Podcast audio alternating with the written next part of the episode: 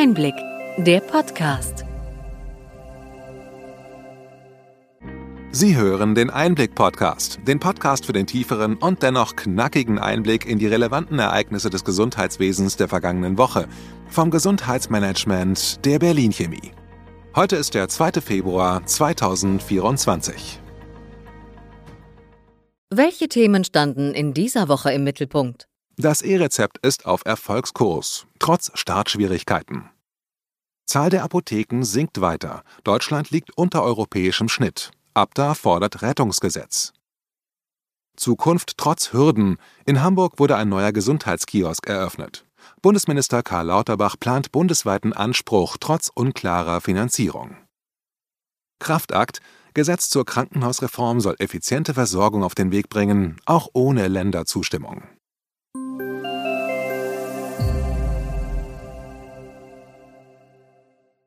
Womit starten wir? Einen Monat nach dem Start der verpflichtenden Nutzung des E-Rezepts durch Arztpraxen stellen Kassen und Apotheken insgesamt ein positives Zeugnis aus. Mehr als die Hälfte der aktuell ausgestellten Rezepte werden elektronisch eingelöst. Das TI Dashboard der Gematik verzeichnete am 1. Februar 2024 mehr als 54 Millionen eingelöste E-Rezepte. Trotz Startschwierigkeiten und Kritik, vor allem aus Bayern, erfährt das E-Rezept wachsende Zustimmung. Die Krankenkassen planen, eine E-Rezept-Funktion in ihre Apps zu integrieren, was die digitale Transformation im Gesundheitssektor weiter vorantreiben soll. Der AOK-Bundesverband beabsichtigt, die Funktion in der App AOK Mein Leben anzubieten. Auch Techniker-Krankenkasse und Kaufmännische Krankenkasse möchten ähnliche Dienste im zweiten Quartal starten. Viele Arztpraxen kämpfen mit technischen Problemen bei ihrer Praxis-IT und der Anbindung an die Telematik-Infrastruktur. Besonders betroffen sind NutzerInnen des Praxisverwaltungssystems Medistar von CompuGroup Medical. Die Software-Schwierigkeiten führen zu langen Wartezeiten und Störungen im Praxisablauf, was ÄrztInnen und Personal enorm belastet. Als Ursache werden Kompatibilitätsprobleme zwischen Software und Konnektoren vermutet. Sie fordern von den Herstellern dringend Verbesserungen, um die Patientenversorgung nicht zu gefährden. Die Kassenärztliche Bundesvereinigung KBV wurde vom Bundesgesundheitsministerium damit beauftragt, eine freiwillige Rahmenvereinbarung für Softwarehersteller zu erstellen. Diese soll verschiedene Verbesserungen im Bereich der Praxisverwaltungssysteme erreichen. Ziel ist es, mehr Nutzerfreundlichkeit und Entlastung für Ärztinnen durch besser funktionierende Softwaresysteme zu erreichen. Auch eine höhere Preistransparenz bei den Softwareangeboten soll damit geschaffen werden. Ein wichtiger Punkt ist die Vereinheitlichung von Qualitätsstandards und die Erhöhung der Interoperabilität, damit ein Wechsel zwischen den Praxisverwaltungssystemen für Arztpraxen in Zukunft einfacher möglich ist. Bei den privaten Krankenkassen soll die Zukunft ebenfalls digitaler werden. Die Allianz Private Krankenversicherung bietet als erste ihren Vollversicherten das E-Rezept und den Online-Check-In an.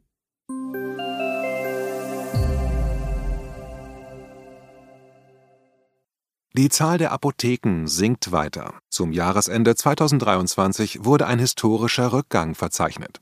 Die Bundesvereinigung Deutscher Apothekerverbände (ABDA) berichtet von nur noch 17.571 Apotheken, 497 weniger als im Vorjahr. Die Apothekendichte in Deutschland mit 21 Apotheken pro 100.000 Einwohner bleibt unter dem europäischen Durchschnitt. Abda-Präsidentin Gabriele Regina Overwiening betont die Bedeutung der Vorortapotheken für die Medikamentenversorgung und die lokale Infrastruktur. Sie warnt vor weiteren Nullrunden und fordert von der Ampelkoalition ein Rettungsgesetz, welches eine Anpassung des Apothekenhonorars an wirtschaftliche Entwicklungen beinhaltet. Die Vergütung sollte dabei automatisch der Inflation angepasst werden.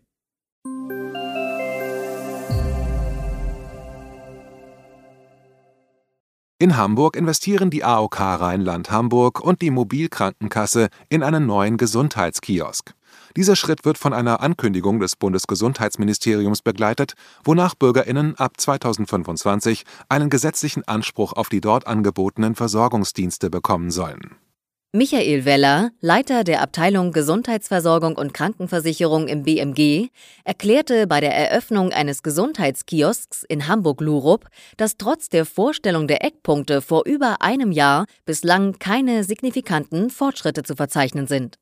Die Umsetzung des Gesetzes hänge von der weiteren Abstimmung innerhalb der Regierungskoalition ab. In Deutschland sollen insgesamt etwa 1000 Gesundheitskioske eingerichtet werden, um vor allem in sozial benachteiligten Gegenden niedrigschwellige Beratungen anzubieten.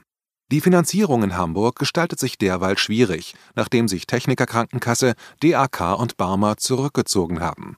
Die Stadt Hamburg hat sich trotz der erfolgreichen Pilotprojekte in Billstedt-Horn nicht mit Zwischenfinanzierungen beteiligt und fehlte auch bei der Eröffnung des neuen Standorts.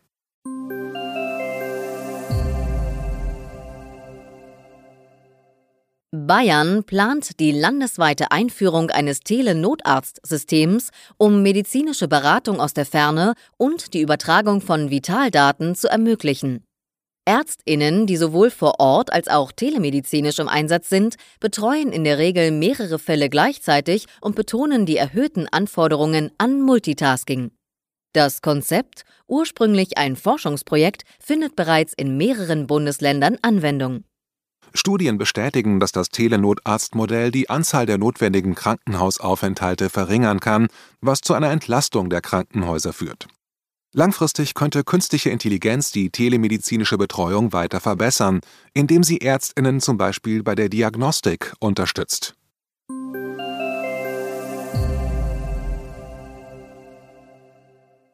Green Hospitals setzen in Nordrhein-Westfalen neue Maßstäbe für Nachhaltigkeit im Gesundheitssektor. Mit dem Ziel, den Klimafußabdruck zu reduzieren, implementieren das Universitätsklinikum Essen und das Universitätsklinikum Bonn umfangreiche Strategien für eine umweltfreundliche Betriebsführung. Der strategische Fokus liegt auf Energieeffizienz, nachhaltiger Mobilität und ressourcenschonendem Abfallmanagement. Klimamanager Tobias Emmler vom Universitätsklinikum Essen betont die Verantwortung des Gesundheitswesens, als Vorbild in der Emissionsreduktion voranzugehen. Die Finanzierung der Klimaneutralität stellt eine Herausforderung dar, doch die Einbindung der Beschäftigten in die Nachhaltigkeitskultur ist entscheidend. Mit Projekten wie Narkosegasrecycling und Abfallreduktion zeigen die Kliniken, dass sie in Klimaneutralität investieren.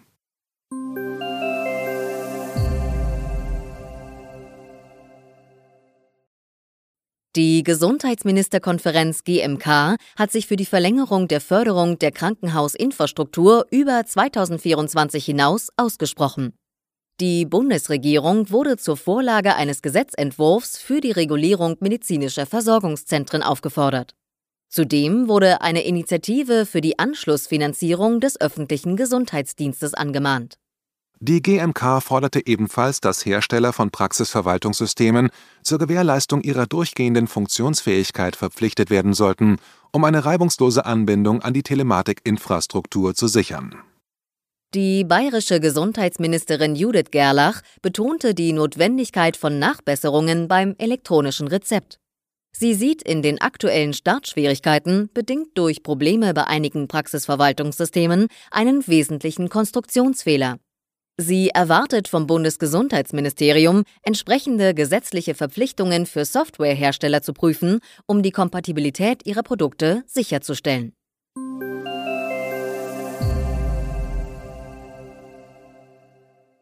Bundesgesundheitsminister Karl Lauterbach erläuterte die Notwendigkeit einer Reform und betonte, es ist ganz klar, dass wir zu viele Kliniken haben.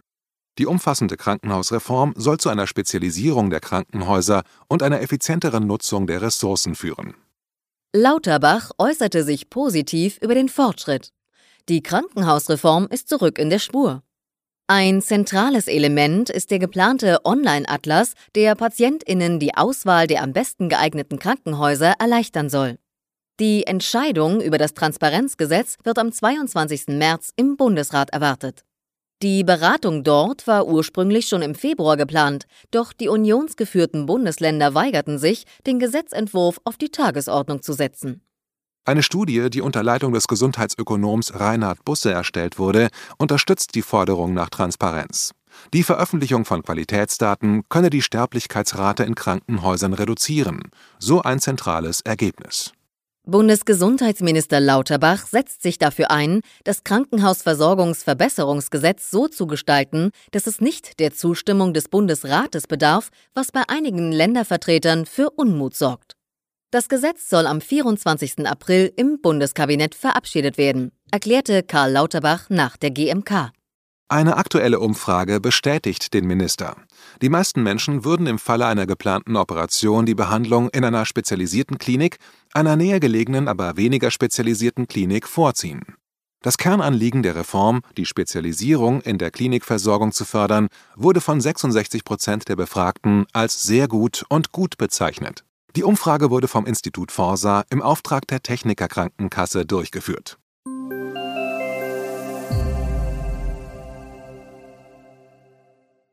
Verbände und Organisationen aus dem Gesundheitssektor betonen die unverzichtbare Rolle von internationalen Fachkräften in der Bekämpfung des Fachkräftemangels.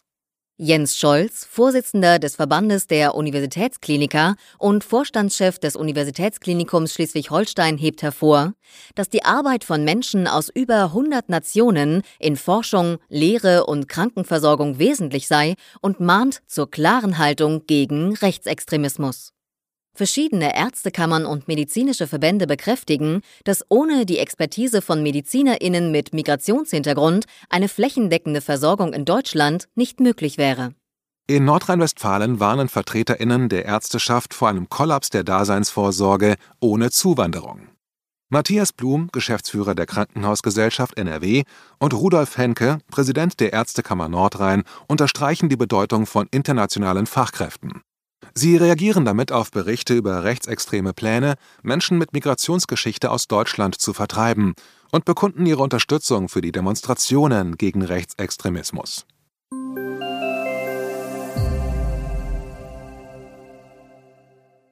Soweit unser Rückblick. Welche Themen sind wichtig für die kommenden Wochen? Die Zeit drängt, wenn die gesundheitspolitischen Vorhaben der Ampelkoalition noch umgesetzt werden sollen. Das Superwahljahr beginnt am 11. Februar in Berlin mit der Nachwahl zum Bundestag. Weiter folgen die Europawahl, Kommunalwahlen sowie Wahlen in drei ostdeutschen Bundesländern. Wahlkampfzeiten sind schlecht für komplexe Gesetzesberatungen. Die lange geplante Krankenhausreform ist noch nicht spruchreif und könnte an Kosten und fehlender Zustimmung scheitern. Lauterbach will die Endbudgetierung der Hausärztinnen erreichen. Er hält an seinen Reformplänen fest. Aber auch der Widerstand der Bundesländer dauert an. Eine gute Ergänzung zu unserem Einblick-Podcast ist der Podcast Healthcare Tax and Law. Steuerberaterin Janine Peine und Anwältin Katrin C. Bayer von ETL Advision geben einen Überblick zu Steuern und Recht im Gesundheitswesen. Kurz und knapp, immer montags. In dieser Ausgabe unter anderem das Urteil des Europäischen Gerichtshofes zum Anspruch eines Patienten nach DSGVO auf eine kostenlose Kopie seiner Behandlungsakte. Sie finden den Link zu diesem wöchentlichen Podcast in den Show Notes. Hat Ihnen die breite und bunte Palette an Nachrichten und Informationen gefallen? Gerne können Sie unseren Podcast weiterempfehlen. Schreiben Sie uns Ihre Anregungen und Fragen bitte an gesundheitsmanagement at berlin-chemie.de. Sie finden unsere Kontaktdaten auch in den Show Notes. Wir freuen uns, wenn Sie am nächsten Freitag wieder dabei sind beim Einblick-Podcast vom Gesundheitsmanagement der Berlin Chemie.